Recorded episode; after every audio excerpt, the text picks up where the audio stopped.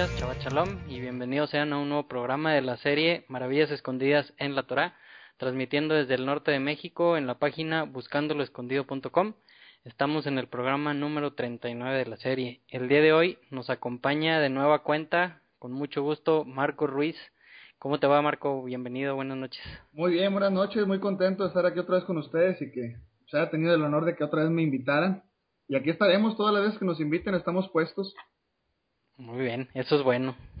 Espero que ahora no traigas tantas dudas, Marco. ya veremos, ya veremos. Bueno, y también pues, le doy la bienvenida, como siempre, todos los, los programas a Gabriel Estrada. Buenas noches, Chava Buenas noches, Chava Pues bien, con una semana muy correteada y todo, pero contento de estar aquí otra vez. Siempre dices lo mismo. Pues, eh, siempre, no, pero es que esta sí estuvo bien fea, Memo. Pero ya, ya, ya se está acabando. Justo en este momento está cayendo el sol. Entonces, pues ya, bien feliz. Ya, excelente. por fin, ¿verdad? Ya no sé cuál grabación es, Gabo, porque todas las empiezas igual. Muy bien. Pues hoy nos toca estudiar la porción de la Torah llamada Jucat. Que le escuché ahí que es como que le llaman la allá del ¿Cómo se cómo se llama cuando le haces este del escupitajo o qué? Ándale. ¿Ah, Porque se, se, hace mucho Jucat. Ah, sí, es cierto y consta de los capítulos de, del libro a números, capítulos 19, 20, 21 y el primer versículo del capítulo 22. Una para allá en que el tiempo pasa volando porque pues estamos en el segundo año desde que salieron de la tierra de Egipto y vamos a terminar 38 años después, ya casi casi para entrar a la tierra prometida. Y ¿cómo ves? O, o sea que desde la semana pasada pasaron 40 años. Ajá, y, y, muchas veces no nos damos cuenta de eso, ¿verdad? Y vemos los, los pasajes como van sucediendo en la Biblia y pensamos que son seguiditos y muchas cosas que suceden, pues decimos, ¿cómo puede ser que otra vez se hayan equivocado en lo mismo? Pero realmente pasaron muchos años y son diferentes personas. Oye Memo, y para la gente que como yo no es este, no conoce tantos, tantos temas como ustedes eh, en cuanto a esto, ¿Cómo sabemos dónde dice cuántos años van, cuántos años van pasando, cuánto transcurrió de un versículo a otro? ¿O hay que investigarlo en otro lado que no es aquí en la Torah? Hay pistas en, en la Biblia. En, la porción pasada decía que era el segundo año desde que salieron de Egipto. Y en esta porción, bueno, al inicio de la próxima porción y al, y al final de esta porción vemos que ya empiezan a conquistar ciertos lugares antes de entrar a la tierra prometida, este, la próxima porción ya están en la frontera, ya está así a, a, la vista eh, la tierra prometida y despuesito pues ya entran a la tierra prometida. Este, entonces hay, hay ciertas pistas. Se va calculando, se va calculando sobre los 40 años que tenían que estar en el desierto. Así es, las, te puedo sacar las pistas y, te las posteo porque no, no las tengo ahorita aquí a la mano. Claro, o, a lo mejor conforme vayamos leyendo el texto, pues ahí van brincando también, ¿no? Es probable. probable. Este, bueno, antes de comenzar, Gabo, eh, quisiera, bueno, que nos platiques un poquito. abrimos una nueva sección en la página ah, que se llama Noticias eh, y son noticias pues que tienen un algo profético, ¿no? Entonces, esta nueva sección ya ya se han publicado dos artículos, dos noticias eh, con explicación de sobre profecías este y lo que está pasando actualmente en el mundo, sobre todo en el Oriente. Y para bueno, para entrar a esta sección en la página principal de Buscando lo Escondido o en cualquier página realmente a mano derecha, casi hasta arriba hay un un apartado que dice secciones y ahí en secciones vamos a ver artículos, que pues está todo lo que se sube de, de todos los artículos escritos, audio para allá, que es donde están todos los programas, lunas nuevas, los avisos de cuando empieza un mes nuevo y la sección de noticias. Entonces, si entramos a cualquiera de esos, ahorita pues estamos hablando de noticias, podemos ver todos los artículos que se vayan subiendo. Y también agregué a la página hasta casi casi hasta arriba a la derecha un, una cajita que dice buscar en buscando lo escondido entonces ahí si pones cualquier palabra este no sé pecado y le das buscar, te da todos los programas, artículos, noticias, todo lo que hemos escrito en la página que tengan que ver con eso. Este, entonces, no sé si nos quieres platicar un poquito, Gabo, sobre esta sección nueva. Este, pues sí, pues prácticamente se trata de analizar un poco, el, sobre todo las noticias, Memo, que, que, parece ser que se relacionan directamente con la profecía de eh, Ezequiel 38-39, relacionado con la guerra de Gog y Magog, que es muy interesante porque sabemos que la guerra de Gog y Magog, que describen esos capítulos, es el último evento local en Israel que dispara un conflicto mundial y que parece ser eh, ahora sí exactamente de lo que habla Apocalipsis, ¿no? Entonces, puesto que la primera guerra concluye, vamos, eh, esta guerra de Gog y Magog concluye en un acuerdo mundial este, de paz entre árabes e israelitas, perdón, israelíes, y que esto va a concluir con, con la construcción del templo, pues entonces eh, pues el tema se ha vuelto muy importante. Y prácticamente estaremos revisando eh, lo, relacionado con tres temas importantes. El primero de ellos es eh, qué está pasando en, Medio Oriente, ¿no? Porque de repente traemos como que un poco confundidos los protagonistas Sabemos que hay una guerra en Yemen, pero no sabemos por qué árabes están peleando contra árabes. Pensábamos que los árabes nada más se pelean con los israelíes y no entre ellos, ¿no? Entonces, em, esto influye en la profecía, ¿no? Hay que entender, por ejemplo, que cuando Isaías o Jeremías hablaban de que no se hicieran alianzas con Egipto, había todo un movimiento político y económico entre estos países. Vamos, el rey de Egipto y el rey de Babilonia no decían, así está escrita la profecía, hay que actuar conforme a la profecía. No, lo que sucedía era que pasaban ciertas cosas en la política y en la economía que hacía que ellos cumplieran la profecía. Entonces la idea es, pues, revisar exactamente eso, ¿no? El, el segundo punto importante va a ser eh, identificar quién es Gog y Magog, ¿no? Por ahí en, en la segunda noticia que, que publiqué, eh, pues nos precisamente cerramos haciéndonos esta pregunta, ¿no? ¿Es Estados Unidos, es Rusia o es Turquía? Entonces, eh, vamos a ir viendo las noticias para ver quién es el que em, va a la delantera para, pues, para disparar esa guerra, ¿no?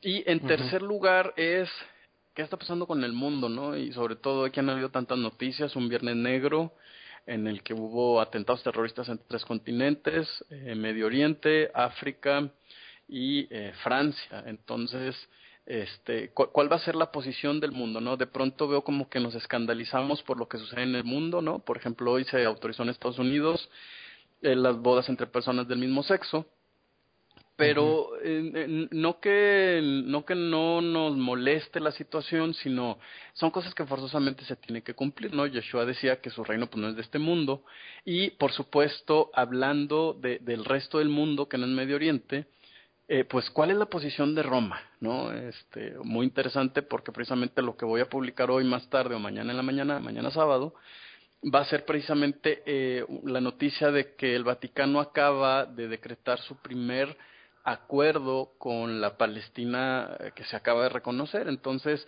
son tres vertientes, Memo, que se unen en una sola y que nos van dando el panorama de, de cómo van a ser los últimos tiempos, ¿no? Y este, y pues ya para no quitar tanto tiempo, prácticamente se trata que la gente empiece a hacerse de un criterio, porque de, de pronto no sabemos quiénes son los buenos y quiénes son los malos. Y, y, la verdad es que es bien difícil decir, estos, estos están bien o estos están mal. Por ejemplo, te doy un... hacemos un ejercicio bien rápido. Eh, en los países árabes, por ejemplo, han estado luchando por la democracia. ¿Tú crees que eso sea bueno, Memo, que un país luche por su democracia? Pues, pues, sí. ¿no? Porque como países occidentales hemos aprendido que eso es lo bueno y eso es lo correcto. Pero resulta que eh, una vez que ellos logren la democracia, que de hecho Egipto hace dos años, eh, con el movimiento de la hermandad musulmana, intentaba tener democracia. Y, y lo primero que el pueblo decía es, queremos desconocer el convenio de paz que hemos firmado con Israel y queremos hacerle la guerra. Entonces, ¿hasta qué punto es buena la democracia? Pues sí. Claro, pero este, Perdón, sácame una duda. Yo recuerdo que cuando se escogían a los reyes del pueblo de Israel, sobre todo en esos tiempos de los que vamos a hablar, eh, era Dios quien ponía, quien ponía a los reyes y quien ponía a los líderes. Y a partir de que el pueblo de Israel tiene democracia, le empieza a ir un poco más mal, ¿no? Pues, Así sí, es. Sí, de, alguna manera eh, podemos decir que si no, cuando Israel eh, vuelve a ocupar eh, su tierra, hay que recordar que ellos mismos pidieron que el Estado fuera laico, por ejemplo, ¿no? Entonces es un poquito eco de eso. Ahora, fíjate que es muy interesante que toquemos este tema en esta parasha, porque en realidad está muy relacionado con, con cómo es el pueblo de Israel como quiere ser dirigido, ¿no? Hemos visto ya varias veces que el pueblo dice, ¿sabes qué? Este, pues no, como que desconocemos la, la mm, eh, el liderazgo, perdón, de Moisés y entonces pues mejor hubiéramos regresado o, algo así, ¿no? De hecho vamos a ver la muerte de Aarón, por ejemplo, y vamos a ver que está a punto de morir Moisés. Entonces todo ese tema del liderazgo, eh, pues hasta qué punto afecta la profecía, ¿no? O, será que cuando no hay un rey en Israel podemos decir que entonces Dios no está en control? Fíjate que esa posición es muy interesante y, sería bueno que lo pensara la gente. Una pregunta más difícil sería cuando no hay rey en Israel, ¿gobierna Dios? Y la segunda pregunta es, los países que no tienen eh, la Torá o que no se sujetan al Dios de Israel, ¿también son gobernados por Dios? La profecía de Ezequiel capítulo 38 y capítulo 39 nos dice que este personaje que va a provocar la guerra en los últimos días, una guerra contra Israel, eh, dice que va a ser forzado a participar en esa guerra. Y, dice ¿Quién lo va a forzar? Pues obviamente Dios. De hecho, hay una parte en la que dice, dice Dios, tú eres del que yo hablé en los tiempos antiguos, yo te voy a traer con garfios para que le hagas la guerra a mi pueblo y yo demostrarle a las naciones que sigo apoyando a Israel. Dice, entonces Israel entenderá y verá. Y una cosa interesantísima es que justamente después de la guerra Gog y Magog en los capítulos 38 y 39 de Ezequiel, se nos empieza a hablar de la construcción del templo. Entonces, definitivamente es un tema súper interesante y pues este los invitamos a que nos sigan este, ahí en las noticias. Eh, eh, me gusta mucho leer noticias, nada más espero no este, hostigarlos mucho con tanta información. Tú serás mi modulador, Memo, ya me dirás qué publicamos y qué no. Ok.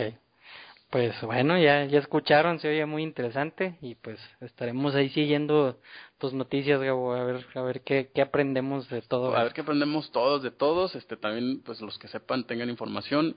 Eh, estoy viendo el, el, la fotografía que publicaste de 63 países, estoy viendo Arabia Saudí, nos interesaría muchísimo, por ejemplo, escuchar o leer sus opiniones.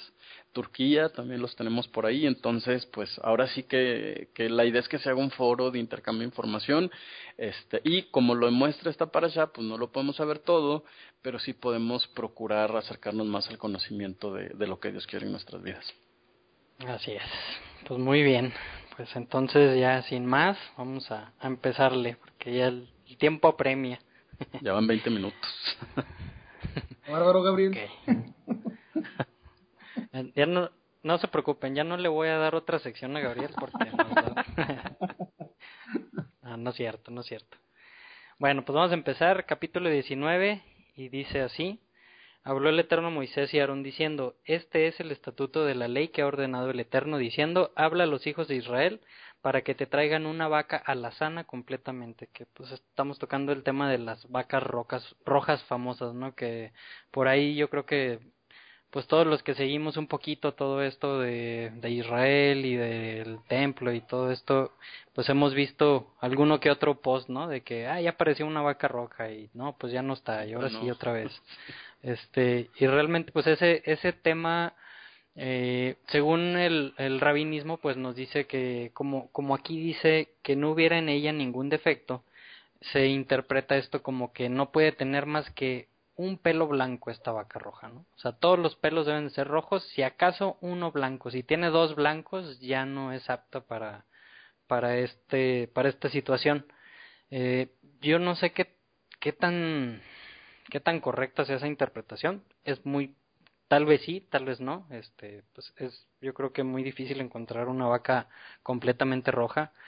Eh, pues en, aquí en Coahuila se ven muchas vacas rojas, pero pues obviamente no, no perfectas tal vez, no, no con todos los pelos rojos. En Israel también sé que hay varias manadas. Y aquí realmente el tema, yo creo que lo, lo complicado es que vamos a ver que la preparación de este, de estas cenizas con otros ingredientes que vamos a ver que nos sirven para purificar a alguien que haya tocado un muerto o vamos a ver un hueso, una tumba, que haya estado en un cuarto con un muerto, este, es, esta poción que se va a hacer sirve para limpiar a esas personas y que puedan estar eh, ceremonialmente puros para entrar a un lugar santo. Y tiene que ser un, un Cohen, un, un sacerdote que esté limpio. Y pues ese es el, el gran tema, ¿no, Gabo? Que pues necesitamos encontrar. No dudo que no exista. Creo que hay una isla donde todos los que están son son Cohen, son este pues vienen de la descendencia de Aarón, pero mm, el tema de la purificación, de la limpieza ritual, yo creo que eso es lo, lo complicado, ¿no? Claro, porque además hay muchos elementos muy extraños, eh, vamos, gente que participa en, eh, no sé, eh, echarle a, a, la, a, la, poción esta a la que te refieres, no sé, hilo, hisopo, de pronto, por el simple hecho de haber tirado sobre esta preparación, esos elementos ya son impuros, ¿no? Entonces sí, sí es muy, muy extraña esta para allá, pero bueno, parece ser que hay una buena razón, ¿no? Pudiera ser, hay, hay que ver, hay, que ver que también que, ha encontrado la gente, que opinan, que dicen, ¿no? Ok, este, entonces, bueno, dice, estamos en el versículo 2, eh, que sea una vaca que, que no tuviera ningún defecto, alazana, roja, y que no, se, que no haya tenido un yugo, esta vaca. Dice que se le entregará a Eleazar el Cohen, y él sacará fuera del campamento y será degollada delante de él. Y aquí algo que me llama la atención, si te fijas, se la van a dar a Eleazar, o Elazar, perdón, el hijo de Aarón, y no es el sumo sacerdote. O sea, realmente este tenía yo entendido hace un tiempo que el, encargado de hacer esto era el sumo sacerdote, pero pues aquí vemos que vamos a ver más adelante en esta parasha que pues el, el hijo de Aarón se va a convertir en el sumo sacerdote, pero en ese momento todavía no era sumo sacerdote. Entonces, no tiene que ser precisamente un sumo sacerdote, sino simplemente un Cohen, un, sacerdote que esté limpio, ¿no? que esté puro. Claro, la, la, otra pregunta que nos podemos hacer aquí es, eh, se, se, nombra aquí a Eleazar como la persona encargada de hacer este proceso eh, porque va a morir Aarón? Quién sabe. Muy probablemente. probablemente pudiera ser y a lo mejor no hay tanto misterio en, en, ese tema o a lo mejor precisamente ese es el misterio porque eh, esta porción de la parasha está llena de muerte, ¿no? Aunque primero se nos va a hablar de, de la vaca roja, después se nos va a hablar de la muerte de Aarón y, y este, entonces la cosa se complica. Entonces, ¿por qué hay tanta muerte rodeando el misterio de la vaca roja? ¿Por, por qué será? ¿Quién sabe? realmente es, este es uno de esos pasajes complicados, ¿no? Que no, no sé, hay muchas explicaciones de, de por qué esta poción, de qué, qué efectos tendrá, no sé si químicamente o biológicamente, y realmente eh, es, esta ordenanza, escuchaba a un rabino que hay tres tipos de ordenanzas, una de ellas es la de las que no entendemos, ¿no? Que le podemos buscar explicaciones lógicas y, y este es, es uno de esos eh, pasajes o ordenanzas de Dios que pues no se tiene una, una explicación lógica, sino simplemente pues viene de, de Huk, de, de donde viene el nombre de la parasha, y es uno de esos tipos de, de leyes que las hacemos porque Dios las ordena, ¿no? Y, y a lo mejor esperemos que cuando venga el Mesías pues nos, nos explique un poco de qué, qué, qué tiene esta poción que se hace que, que hace puro o impuro a, a, las personas. Claro, y fíjate que, que también me llama mucho la atención la forma en la que empieza la parasha, ¿no? Dice, este es la juca, ¿no? O sea, te avisa, e, este es el decreto eh, digamos, eh, ¿cómo, ¿cómo, podemos decir? Que, que no tiene una razón de peso, sino es un decreto que te está diciendo Dios y que no vas a entender, ¿no? Desde el verso 2 te anuncia que no la vas a entender. Fíjate que encontré un comentario, Memo, que decía que ni siquiera Salomón eh, pudo descubrir cuál era el secreto de la vaca roja, aunque intentó eh, descubrirlo, ¿no?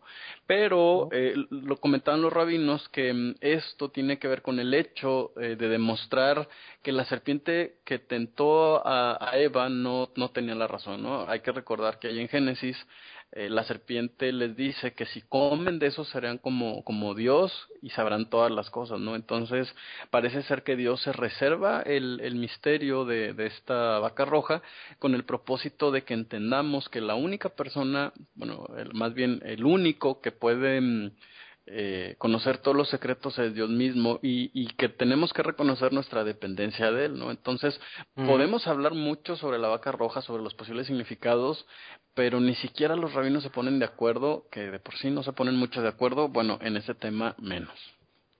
Así es. Oye, Gabo, este Memo, fíjate que a mí me llama la atención este, que, que se están haciendo algunas, algunas pruebas, inclusive algunas clonaciones para que salga eh, la vaca completamente roja pero este aquí no dice que tiene que ser completamente roja o se hace referencia de eso más adelante, porque aquí yo encuentro que dice una vaca alazana y luego dice una en mi, en mi versión dice una coma y luego dice perfecta. Yo este perfecto lo veo como el perfecto que pedían de los animales que iban a entrar a sacrificio, más no que fuera completamente roja, o sea, una, una vaca roja y listo, ¿no? Sí, sí, es lo que comentaba hace ratito, que los rabinos interpretan ese perfecto como que toda tiene que ser roja, que puede tener un pelo blanco nada más, este, pero realmente no sé si sea la interpretación correcta, no digo, ellos, los rabinos son los que más conocimiento tienen, este, y que más tiempo han estudiado las escrituras, este, pero no, no sé, o sea, no está completamente claro. Claro, que, que, otra cosa importante es que en el hebreo no hay comas por ahí, Marco, entonces eh, esa coma pues es más bien está en el español o en cualquier otro idioma, pero en ese entonces tú lo tenías que leer corrido, ¿no? La versión en inglés, perdón, en inglés, en hebreo, nos dice que se, toma, se tomará una, eh, una vaca eh, roja perfecta, ¿no? Eh, y en la palabra perfecta ahí es tamim, que puede significar completamente o íntegra también. De hecho, aquí en, en este Tanakh dice una vaca la sana completamente. Exacto. O sea, que es, pues es un, una forma de, de, traducirla válida, ¿no? Claro.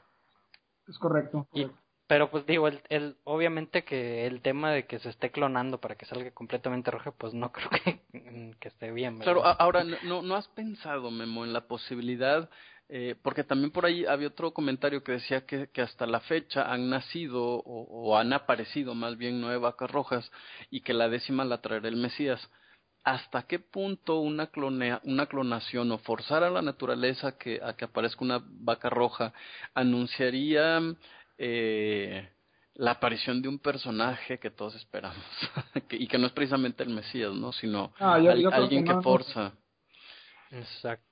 Yo creo sabe? que forzan, forzan, a la naturaleza, pero pues no pueden forzar a Dios. O sea, si Dios dice no, hasta la hora, yo no creo que ningún humano, por más científico que sea, pueda clonarla antes del tiempo que Dios lo quiera, ¿no? Sí, ese es, ese es el gran dilema. Pues son cierto, todas las cositas que se van juntando, ¿no, Gabo? Y que pueden llevar a que muchas personas, como dice Apocalipsis, se vayan con la finta de que ese que se levante, este, pensemos que es el Mesías y que realmente pues sabemos que es el completamente opuesto del Mesías. Así es. Pero bueno, entonces en el versículo 5 dice, será quemada la vaca ante sus ojos, su piel, su carne y su sangre con su estiércol quemarán. Nos acordamos en Levítico 1 que, hablaba, que habla sobre los holocaustos, no quemaban ni la piel, ni la sangre, ni el estiércol, eso se le quitaba. Y este pues es algo completamente diferente, es un holocausto completo, ¿no? Y, es, y se quemaba este toditita. Entonces dice que tomará el sacerdote madera de cedro, que es otro de los ingredientes que se va a meter en, en la mezcla de, de esas cenizas, hisopo y lana carmesí. Entonces aquí con, con el puro hecho de la lana carmesí nos, nos o podemos entender que esta poción, este líquido, pues va a ser rojo. ¿no? Claro. Este, que realmente yo pensaría, a lo mejor sin, sin pensarlo bien, que sería rojo porque es una vaca roja, pero pues obviamente al quemarlo pues, se va a hacer pues ceniza. Claro, y, además imagínate, o sea, la madera de cedro, ya hemos hablado un poco sobre el significado de la madera de cedro y el hisopo, que tienen que ver con someter el orgullo, pero pues el hilo carmesí eh, choca completamente con, con, vamos, ni siquiera podemos imaginarnos qué pueda significar. Uh -huh. No, no, sí. no, ni idea. No. Pues ya, lo, ya lo sabremos. Así es. Esperamos, esperemos. Entonces, todos estos ingredientes, la madera, el hisopo y el, carmesí, se agregan al, a donde se está quemando la vaca. Y luego comenta, lavará sus, sus vestidos el Cohen, lavará su cuerpo y después vendrá al campamento y será impuro el Cohen hasta el anochecer. O sea, por el simple hecho de haber hecho esto, de haber estado participando con eso, se hizo, se hizo impuro hasta el anochecer, ¿no? Tiene que lavar sus vestiduras. Y después vamos a ver que siguen procesos y en cada proceso la persona pura, limpia, que, que efectuó el proceso se hizo impuro, ¿no? Y eso también nos habla o vemos que algo que es tan puro que sirve para purificar a, a las personas impuras puede ser tan tan puro que te hace impuro también. Claro, que qué confuso eso, ¿no? sí. Entonces, en el versículo 9 dice, otro hombre que obviamente tiene que estar limpio ceremonialmente, va a recoger las cenizas de la vaca y las dejará fuera del campamento en un lugar puro, y será para la congregación de los hijos de Israel, guardadas para el agua de aspersión, para purificación es ella. Ahí, ahí como, como dicen sus versiones el versículo 9 al final, ¿el agua de qué? El mío dice para agua de aspersión, para purificación es. ¿El tuyo, Marco? Israel, para el agua de purificación es una expiación. Ok. Ahí en eh, esa la palabra que en tu versión y en la mía se, se tradujo como expresión, Gabo, y en la versión tuya, Marco, dice de purificación, es la palabra, si mal no me equivoco, tamei en hebreo, que habíamos visto pues que es impura. Entonces, sí, se, se torna un poco confuso. De hecho, escuchaba a Nehemías Gordon un, judío caraíta, que decía que una traducción también que sería muy válida y me hace sentido, este, si nos acordamos en Levítico 15 que estuvimos estudiando sobre el, tema de la pureza y la impureza sexual del Tamei Taor, eh, Tamei nos hacía referencia a un punto o a un estado de la mujer eh, de, de, impureza, ¿no? La menstruación. Entonces, es, aquí se podría también traducir como el agua de la menstruación. y, y si vemos el color, pues yo creo que haría sentido. Fíjate que eh, el, la concordancia Strong Memo eh, tiene en números 19.9 eh, el agua de la separación, porque él dice, eh, la concordancia Strong dice que la palabra que se utiliza es la palabra nida. Eso relaciona con lo que me acabas de decir. Entonces, bueno, breviario cultural. ¿De aquí podrá salir la, la idea del agua bendita? Mm, no, yo creo que esa viene de, de otro... De los filisteos.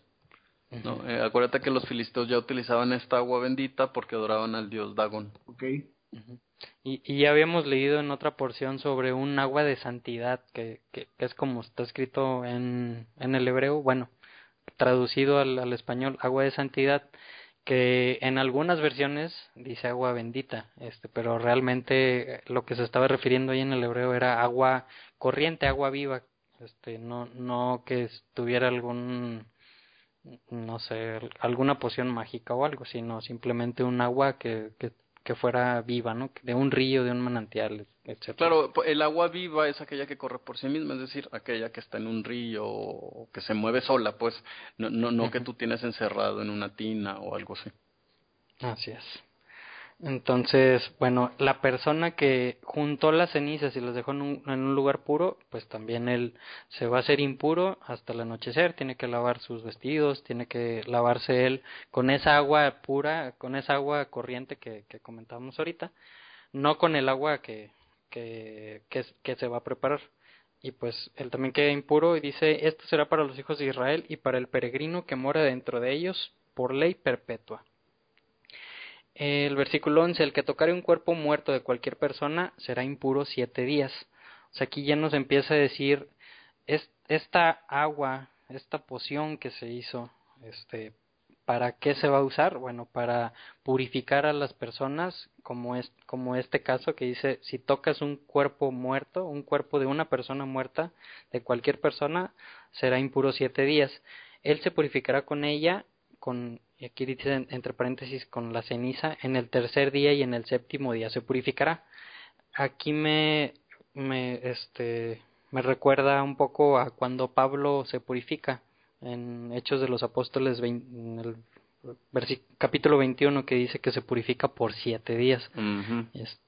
Entonces, muy seguramente esto es de lo que estaba hablando, ¿no? que se tuvo que haber ido a purificar en el tercer día y luego en el séptimo día. Más adelante va a decir que si en el tercer día no, no te rociaron con esta agua, el séptimo día pues no vale, ¿no? Y tienes que volver a empezar. Y luego nos, nos abre un poquito más también, dice, todo el que toque un cuerpo muerto de cualquier persona y que hubiera muerto y que no se haya purificado, al tabernáculo del Eterno impurificó, entonces se cortará esa alma de Israel. Y aquí como que deja muy abierto el paréntesis, creo yo, porque ahí querría decir que todos los que han tocado o que han estado en algún lugar, eh, en un velorio, en un cementerio, en un hospital y que se haya, que haya fallecido alguien, por automático ya, como no hay ahorita esta agua de, de purificación, esta agua de la vaca roja, ya quedarías cortado de, de, del, del pueblo de Israel. Pero realmente aquí como la forma correcta de traducirlo, de leerlo o de entenderlo es si no te purificaste con esta agua de la vaca roja y vas a un lugar santo, que sería pues el templo o el lugar donde estuvo el templo porque Dios dijo que iba a poner su nombre en ese lugar por siempre de generación en generación entonces ahí sí se has cortado el pueblo de Israel. Este ahorita no tenemos un templo pero sí tenemos el lugar donde ha estado el templo entonces eh, es un tema que entre los diferentes grupos tanto de rabini rabinismo como caraísmo es, es bien sabido que, por ejemplo, en, en el monte, en el, en, la, en el monte del templo, hay lugares que sí van todas las personas, pero cuando ya se empieza a tocar un poquito más cerca de donde estuvo el templo, es responsabilidad del rabino de, de cada, pues, quejilá, que les indiquen hasta qué punto pueden o no pueden pasar. Este, no sé si tú, tú sabías eso, Gabo. Tú que ya anduviste por allá. Fíjate que no, no sabía. Entonces, digo, yo espero si algún día puedo ir, pues informarme bien para no para no equivocarme. Claro. Este, ok, entonces sigue diciendo eh, que eh, eh, de lo que comentaba ahorita, ¿no? Que si tocaste un muerto o estuviste en un mismo cuarto donde había un muerto o que hayas tocado un hueso, eso nos lo va diciendo desde el versículo 14 hasta el versículo 16. Este, en cualquiera de esos casos, o hasta una tumba dice, en cualquiera de esos casos aplica esto, ¿no? Que te, te vuelves impuro por siete días y pues tendrías que pasar por este proceso de purificación con esta agua de la vaca sana que actualmente no tenemos. Este, entonces dice, nos pasamos al versículo 19, rociará el que esté puro sobre el impuro en el tercer día y en el séptimo día. Se purificará en el séptimo día, lavará sus vestiduras y él se lavará en agua y se purificará al anochecer un hombre que se impurificare y no se purificare, será cortada esa alma de en medio de la congregación, porque el santuario del Eterno impurificó. Que es lo, lo vuelve a repetir, ¿no? Lo que habíamos visto ahorita. Y, y aquí realmente no tiene que ser forzosamente el, el, sumo sacerdote el que tiene que rociar a las personas, no simplemente un Cohen que esté puro, que esté limpio, este se encargaría de ese, de ese trabajo. Claro. Y muy, bueno, muy seguramente, perdón, muy seguramente cuando, cuando regrese este Jesús, muchos de nosotros tendríamos que ser primero purificados, ¿no? En caso de que fuéramos elegidos, digo, ya me estoy suponiendo yo adentro, este, tendríamos que ser primero purificados antes de poder entrar al templo. Exacto. Así es, este, y de hecho, pues, uno, uno de las cosas que están deteniendo ahorita la construcción del templo, como es ese lugar donde, donde se va a construir es santo, es, es, esta agua, o sea, es es esta vaca roja. Por eso es tan importante la vaca roja y el encontrar Cohen o, sacerdotes que estén puros, que puedan hacer este proceso y que puedan hacer estas aguas de purificación, porque si no tenemos estas aguas, no van a poder los rabinos arquitectos entrar a hacer el templo porque estarían quebrantando este mandamiento. Exactamente. Fíjate que ah, por ahí hay una noticia, nada más me gustaría hacer la aclaración, eh, sobre que apareció la vaca roja, ¿no? Eh, habría, les, les eh, recomiendo que siempre revisen sus fuentes, porque ciertamente el, el el encargado del Instituto del Templo anunció a mediados del 2014 que en Estados Unidos apareció esta candidata, ¿no? Pero eh, eh, justamente a principios de este año nos dijo, ya le salieron unos pelos blancos a la vaca, entonces ya no aplica, ¿no? Incluso hubo un rumor por ahí, ¿no? En el que nos decía que una nueva vaquilla había nacido, pero no estamos seguros. Eh, lo cierto es que en la página del Instituto del Templo, que por cierto pueden buscar en español, se llama www.institutodeltemplo.org, eh, el, el, tema de la vaca roja eh, lo exponen ellos diciendo que es el ingrediente que falta, así tal cual. Eh, Igual les podemos pasar a lo mejor el link para que ustedes se den cuenta, pero ellos reconocen pues que es un aspecto importantísimo para la purificación no nada más del lugar, sino de los instrumentos y, de los sacerdotes que van a, oficiar, ¿no? Entonces, eh, y, es y sería el ingrediente, Gabo, faltante para que se desenvuelva todo el apocalipsis. Claro. Porque digo, muchas personas, está muy de moda ahorita y, muchos estamos muy al pendiente de, pues, de las noticias y de todo lo que está pasando, porque se siente, este, por todo lo que pasa en el mundo, que pues ya estamos cerca de, de los tiempos del fin, ¿no? Entonces, pues que las tetradas y mil cosas, este, pero de lo único que creo que podemos estar seguros es que para que se desenvuelva ya al menos la angustia de Jacob, la, el última tiempo, sí. la última persecución, tiene que estar el templo. Y para que esté el templo, tiene que aparecer la vaca roja. Entonces, qué importante se vuelve ahora este tema, ¿no? Claro. Que a lo mejor lo estamos leyendo y decimos, pues qué raro está, no le entiendo muy bien. Fíjate qué tan importante es. Claro, y, y que hablando de noticias, eh, hubo un rumor, ¿no? En el que habían encontrado una vaca, estaban por confirmar, una vaquilla nada más estaban por confirmar hace dos meses, están por confirmar que eh, nunca hubiera nunca se hubiera puesto su yugo sobre ella, que aparentemente no, pero el Instituto del Templo ya no ha dicho nada, ¿no? Entonces sí es como algo que nos tiene la expectativa. Entonces, la próxima vez que escuchemos hablar de la vaca roja y de que se encontró o que está creciendo, híjole, entonces hay que volver a redoblar esfuerzos y poner mucha atención en lo que está pasando en el mundo. Porque yo me imagino que va a ir prácticamente de la mano, ¿no? Claro. Y bueno, nada más versículo 21, antes ya de pasar al, siguiente capítulo, será, dice, será para ellos ley perpetua. Entonces, por eso es tan importante, aún en estos días que mucha gente dice que ya todo esto de la ley ya, ya no es válido, bueno, pues aquí dice que es perpetua y si es perpetua mm, no significa que su duración es tres mil, dos mil, cuatro mil años, sino perpetua. Fíjate que yo quisiera eh, dar un último comentario. Eh, eh, ¿Sabían que hay en el Corán una sura o, unos pasajes, de hecho se considera la sura más larga, se llama la sura al-Bakara? Y eh, a esta sura se le conoce como la sura de la vaca. que contiene la sura de la vaca? Eh, bueno, pues se supone que eh, habla de los secretos de la creación, la resurrección, la vida después de la muerte, los milagros del Corán, la importancia del Corán, eh, las características de determinados grupos humanos, los creyentes, los hipócritas, los judíos, los que intentaron destruir, destruir al Islam. Entonces, es una sura fuerte, eh, la historia de los profetas y sobre todo es como un resumen de los mandatos del, del, Islam relacionados con la oración, el ayuno, el comercio, las deudas, el vino, los juegos de azar, prácticamente todas las cosas que están prohibidas y así como la adoración a Dios como debe de ser, ¿no? Entonces, ¿qué tanto o qué tan involucrado está el tema de, del Corán en nuestros tiempos hoy con esta este, ordenanza, profecía de la vaca roja? No lo sabemos.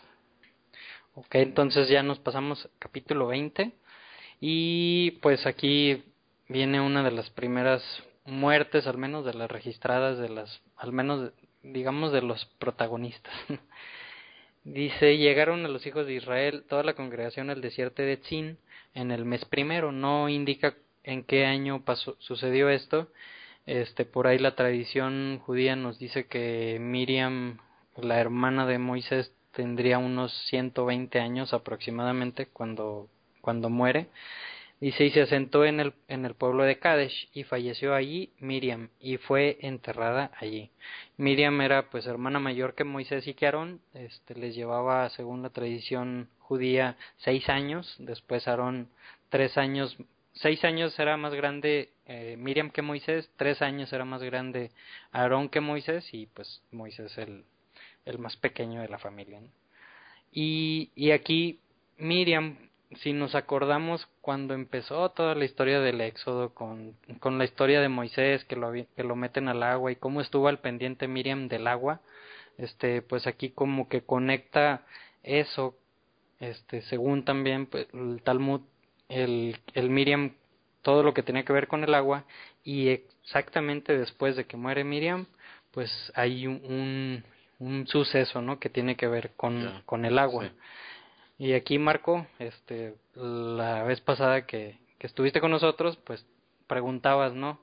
¿Por qué Moisés no pudo entrar a la tierra prometida? Es correcto, es correcto. Pues vamos, vamos a leer y platicar sobre este tema. Muy bien. Entonces dice el versículo 2, entonces no hubo agua para la congregación y se reunieron contra Moisés y contra Aarón. Parece un déjà vu, ¿no? Esto ya había pasado, ya había pasado que no tenían agua, allá en Éxodo 17.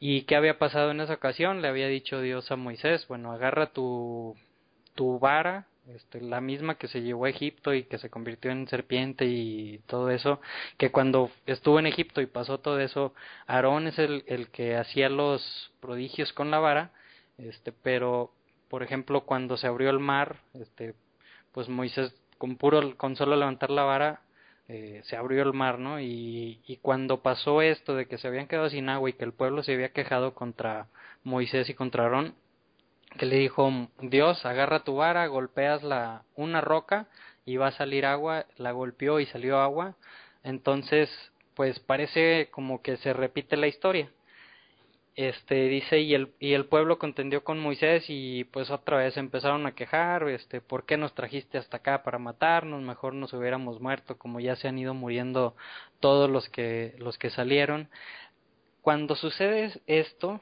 ya es un ya es una nueva generación o sea ya ya habían pasado muchos años la mayoría de los que eh, estuvieron en el en lo del becerro de oro que eran mayores de 20 años ya, ya habían fallecido. Entonces esta era una nueva generación que a lo mejor les había tocado muchas cosas, pero estaban muy chicos y, y no pudieron captar todo lo que había sucedido. Y aquí podría yo decir, pues, ¿cómo es posible? Si acaba de pasar hace unas, no sé, 50 páginas que se quejaron, pues, ¿cómo se vuelven a quejar, no? Pero, pues, ya son muchos años después y personas diferentes.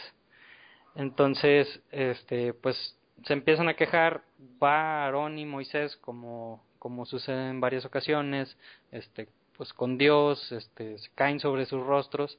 Entonces en el versículo 7 dice, habló el Eterno Moisés diciendo, y yo creo que aquí está la clave, ¿no? Dice, toma el bastón, reúne a la congregación, tú y Aarón y tu hermano, y habla a la roca a sus ojos.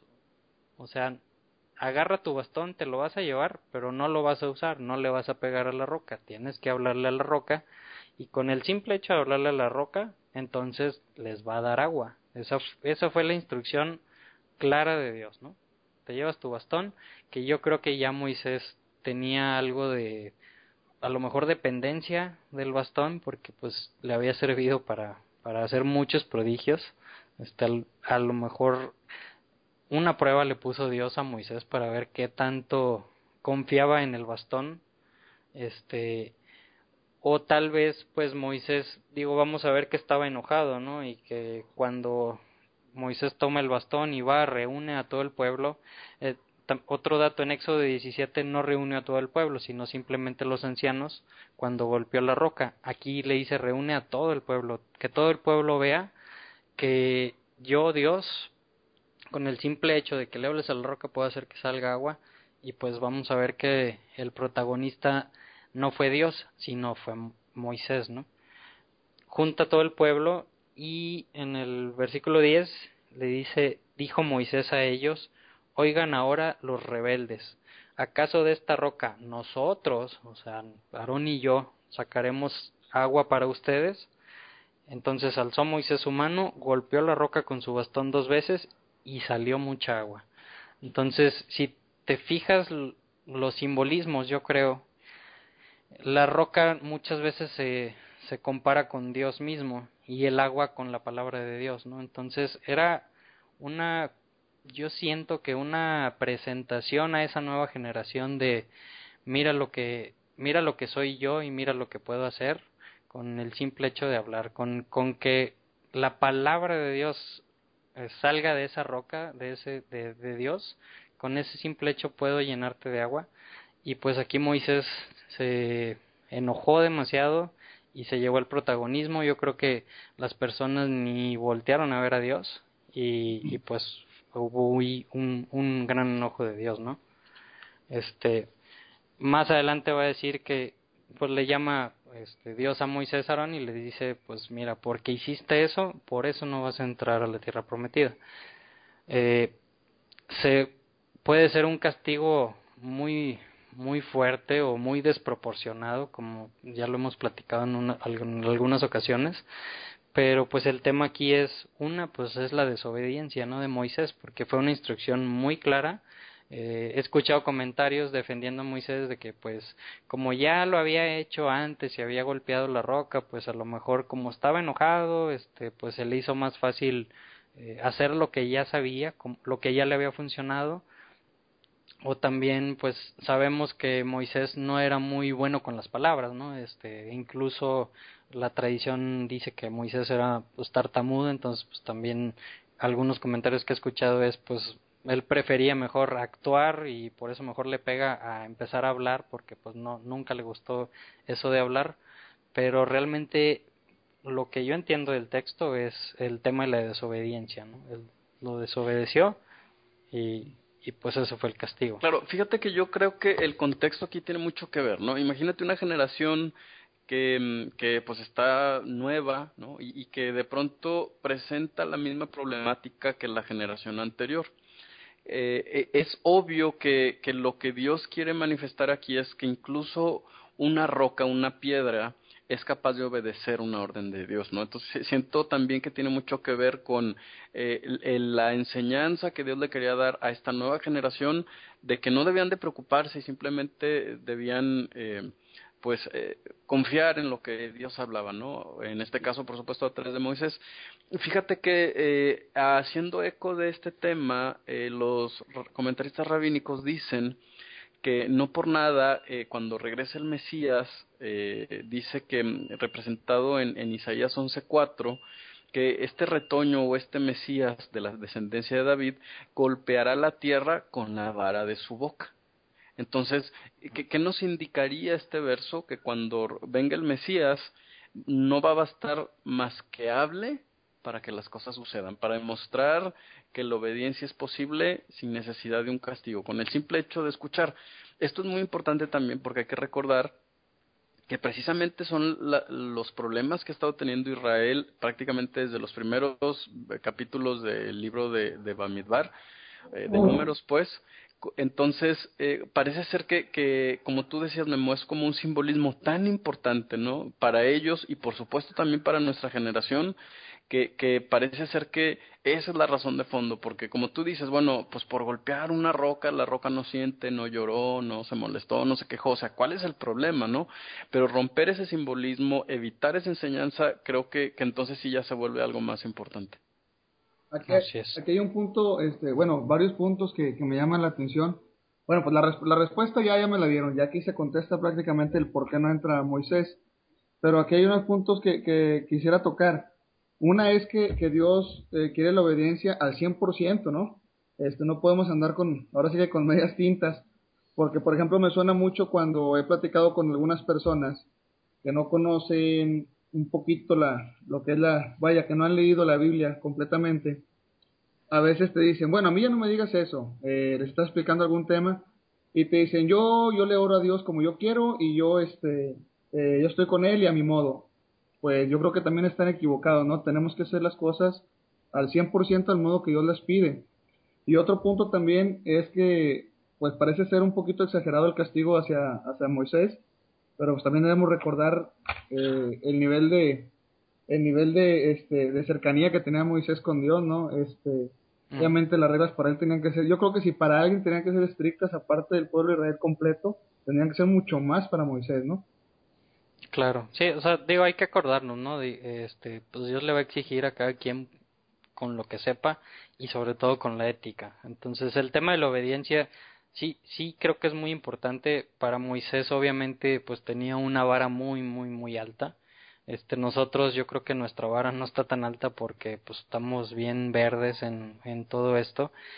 Y yo aquí también veo un tema de liderazgo, ¿no? Porque se está tratando de presentar Dios otra vez, como, como comentaba ahorita, a, a esta nueva generación, este, con todos esos simbolismos eh, y como que la actitud de Moisés de golpear la vara y de llevarse el, eh, pues la atención de toda la gente no es lo que Dios estaba esperando, ¿no? Entonces creo que también por, por la respuesta de Dios hacia Moisés es un poco el tema del liderazgo que dice, no, pues si no vas a llevar tú bien a las personas, si no las vas a llevar hacia mí, este pues entonces no puedes ser tú el líder de estas personas, pásale la batuta a, a, otra persona, a tu sucesor, y él es el que los, los va a meter a la tierra prometida.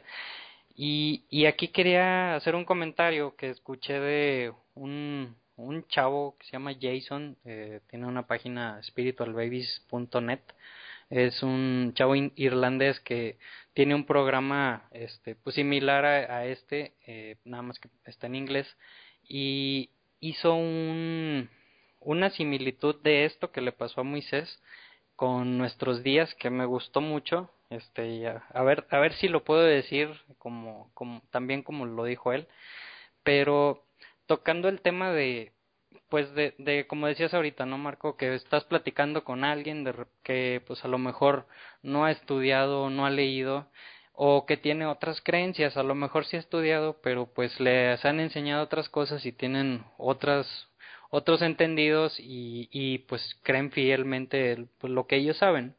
Entonces, a veces las discusiones o, o, te empiezan a decir, no, mira, es que eso que tú dices o eso que, que estás leyendo, sí así dice, pero no es lo que significa y significa esto o esta otra cosa. ¿Y qué pasa normalmente? Pues nos empezamos a enojar, nos empezamos a, a, a, a lo mejor a desenfocar de la palabra de Dios y a lo mejor decimos otras cosas y nos llevamos esa actitud de Moisés, no desviamos la atención cuando realmente lo único que tenemos que hacer es, mira, aquí está escrito, sigue la palabra de Dios, habla. Sí, fíjate que, que, me recuerda mucho, Memo. Eh, estoy de pronto en, en algunos grupos judíos de, de, en los que se comenta la Torah y es bien típico, y te, te lo digo francamente, a mí me parece sumamente molesto cuando un mesiánico insiste en tratar de enseñarle al judío que Jesús es el Mesías. No, pero es una insistencia ah, que en muchas de las ocasiones llega al punto de por eso ustedes están como están y se van a ir al infierno y por eso Dios los ama y, y, eh, casi les falta decirles una grosería. De verdad te lo digo y a mí me impresiona mucho porque digo, o sea, realmente entonces no hemos entendido la Torah. ¿No? Si, si, si defender nuestra posición nos lleva a ese enojo, pues entonces no hemos entendido nada, ¿no? Nos está pasando lo mismo que a Moisés. Y, y, y, y es que, ¿sabes qué es lo que sucede, Memo, también? Y, Marco, retomando un poco eh, los dos comentarios que, que ustedes tienen, es, a veces pensamos que la cercanía con Dios nos da confianza, ¿no? Vi que alguien publicó ahí en la página de Facebook buscando lo escondido, alguien publicó algo que decía así como, pues mi papi Dios a mí este me consiente y hasta me chifla. ¿No? Desafortunadamente Moisés no tuvo esa, eh, esta opción, o sea, no dijo, ay, bueno, al fin que Dios me perdona, y Dios dijo, no, mientras más sabes o mientras más dices que sabes, más responsable eres, ¿no? Entonces, sí, sí, o sea, me, me hace mucho clic porque eh, a veces es como, ay, Moisés, que sonso. Sí, pero nosotros tenemos la misma actitud, ¿no? O, ay, Israel, qué bárbaro, o sea, no entiendes. Y nosotros somos los que insistimos en, en pensar que sí está escrito, pero en realidad no nos quiere decir eso. Pues, ¿le damos vuelta a la página o, o quieres quieren hacer algún otro comentario, Marco?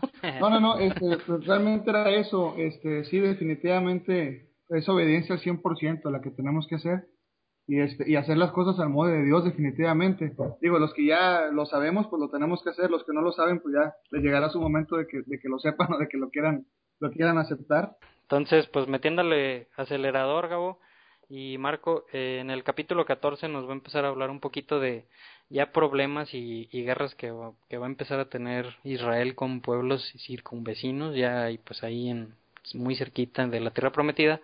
Y con los primeros que, se topa es con Edom con el Edom que era el, pueblo que, que es descendencia del hermano de Jacob eh, que significa Edom rojo este Esaú era el, el hermano de Jacob dice que envía Moisés emisarios hacia el rey de Edom y pues le pidiéndole permiso de, de, pasar por en medio de su pueblo para no tener que rodear esa, esa tierra y pues que fuera un poquito más rápido la llegada a la tierra prometida.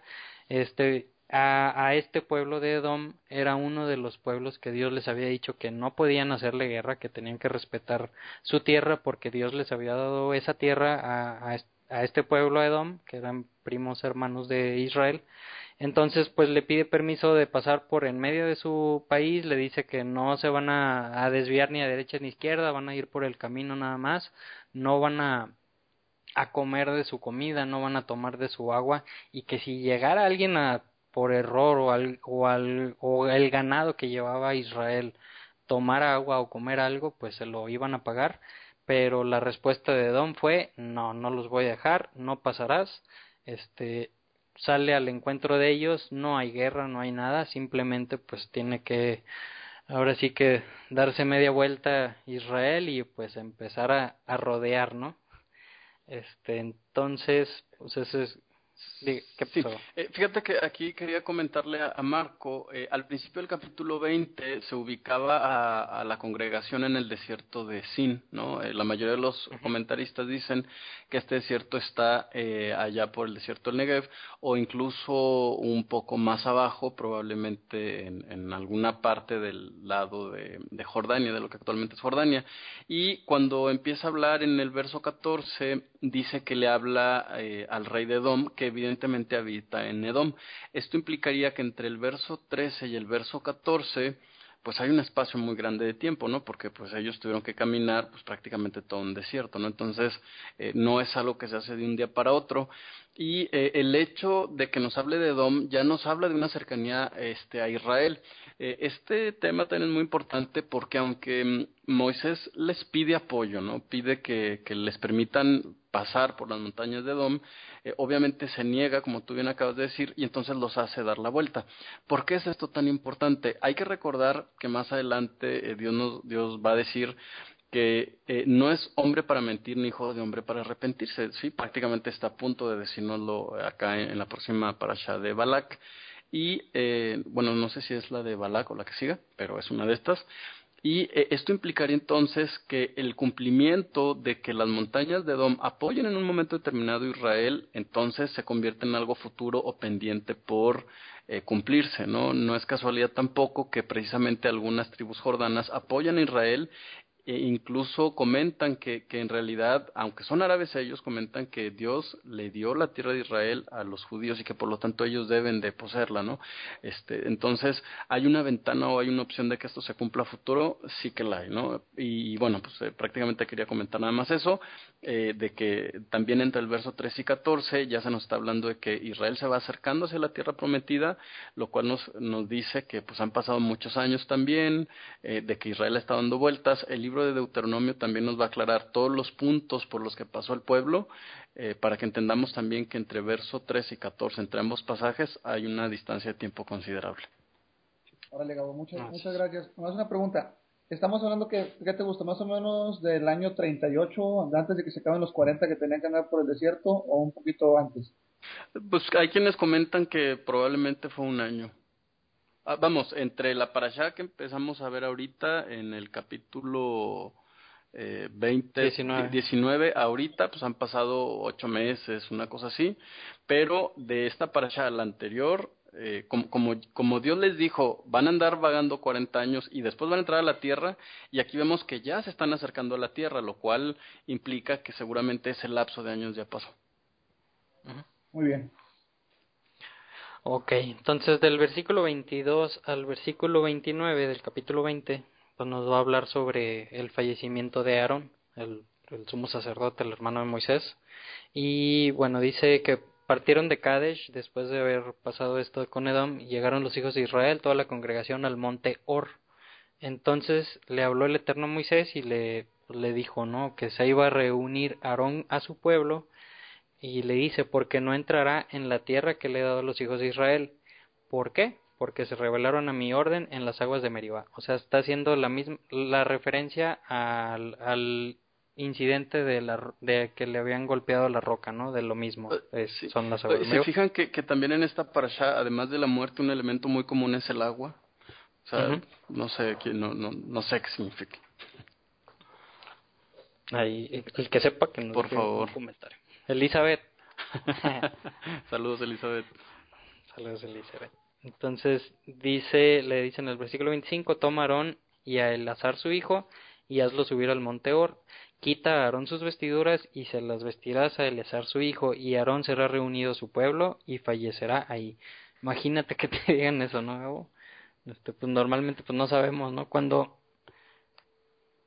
cuándo nos va a tocar la hora y hay que te digan, bueno, vas a ir para allá la montañita que se ve y ya no vas a regresar. Híjole, qué duro. Fíjate, un, elemento importante, no sé si lo ibas a tocar, verso 29, eh, parece ser que la asamblea o la congregación de Israel o, la gente, pues el pueblo, tiene más empatía con Aarón que con Moisés, ¿no? Estos varios comentaristas también explican este tema, porque Aarón le, llora, le lloran durante 30 días. La Torah es omisa mm. sobre cuando muere Moisés, nadie dice que lloró, nada más dice que le guardaron el luto correspondiente. Mm. Pues ahí pueden escuchar a mi niñita. Este, ok, bueno, entonces pues fallece eh, Aarón y pues Eleazar, nuevo sumo sacerdote de, Israel en aquella época.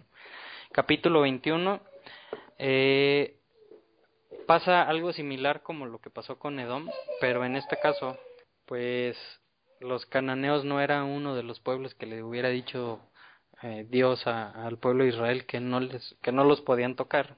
Entonces dice que el rey de Arad cananeo que habitaba al sur, vio que venía Israel por el camino, salió con, salió con pues todo su ejército y guerreó contra Israel. Este, entonces dice, prometió a Israel una promesa al Eterno y dijo, si me entregas a este pueblo en mi mano, consagraré sus ciudades. Y pues Dios les, los escuchó, se le hizo bueno y pues les entregó al, al pueblo cananeo y pues dice que Israel exterminó a todos los habitantes y consagró sus ciudades y llamó el nombre del lugar Jorma, la primera ciudad conquistada. Y después viene un tema de, la serpiente de bronce, este, que pues otra vez empieza a revelar el pueblo en el versículo 4.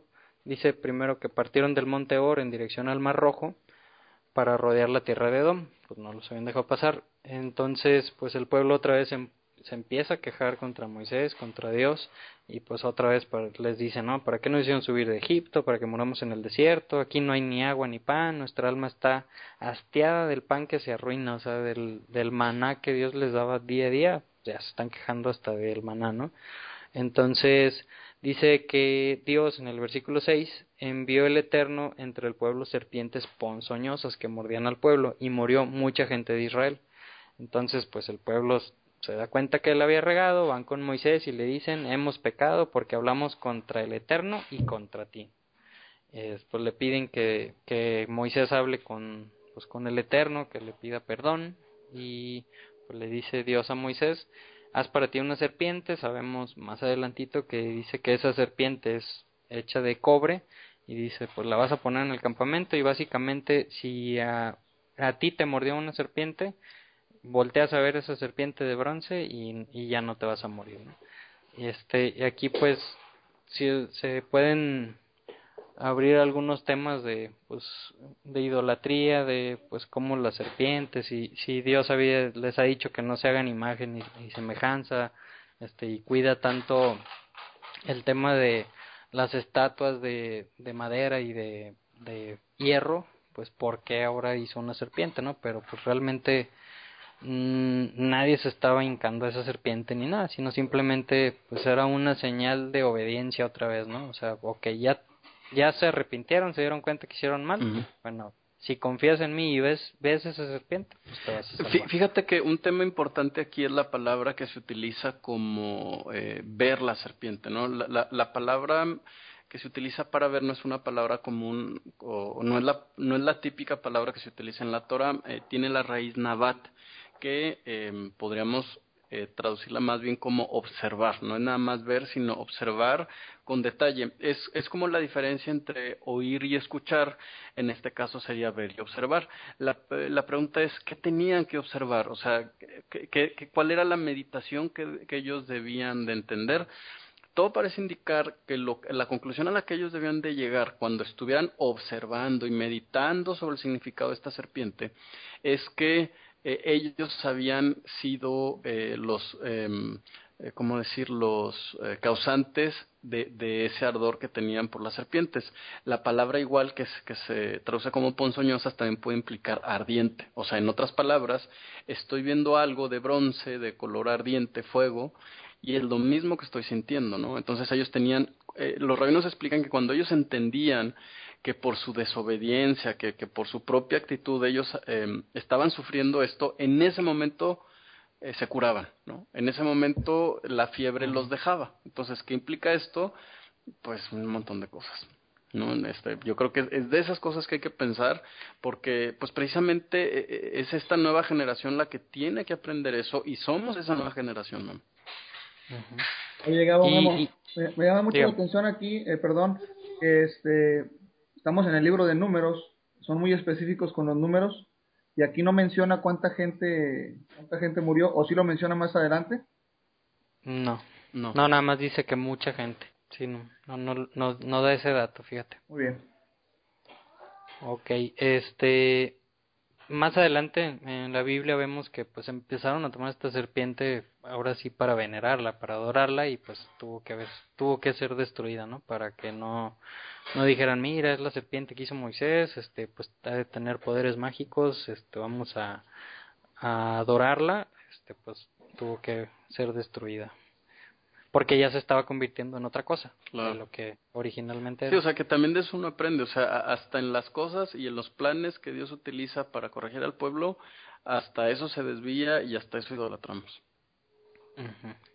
Entonces, bueno, del versículo 10 al 20 pasa una historia similar con lo que pasó ahí con, con el pueblo de Edom. Ahora, pues ya imagínate que rodean todo Edom y llegan a la tierra de Moab, los moabitas, también un pueblo primo hermano este de de los hijos de, de descendencia de Lot, el sobrino de Abraham.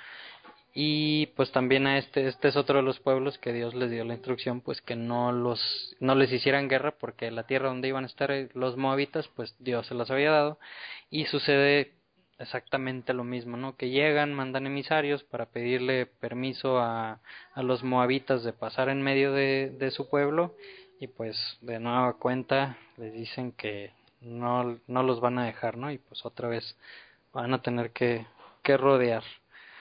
Este, de ahí tienes algún comentario, Gabo, Marco? Eh, no, no, no, creo que está muy claro. Ok, y luego del versículo 21 al 24 eh, habla sobre los hemorreos. Ahí viene Segunda Guerra, segundo pueblo conquistado. Los hemorreos dicen vio Israel emisarios a Sijón, rey de Emor, diciendo atravesaré tu país, no me desviaré hacia un campo o un viñedo. A este pueblo Dios no les había dado, o sea, no le había dicho Dios a Israel, oye, a los hemorreos no los, no los toques, ¿no? A, estos sí los podías tocar, de hecho hay una instrucción de que los tenían que, eliminar, así es. Este, y, y pues bueno, pues así sucede, ¿no? Sijón, el rey no deja pasar a Israel por su territorio, reúne a todo su ejército, se van en contra de, Israel, hay guerra y pues dice el versículo 24, Israel los batió y tomó posesión de su tierra desde Arnón hasta Yabok, hasta los hijos de Amón. Este, entonces, pues ahí ya van, se va haciendo de, de tierra, ¿no? El, pueblo de Israel y pues empiezan a, a, cumplir lo que, las instrucciones que les había dado Dios de derrotar, de destruir a ciertos pueblos.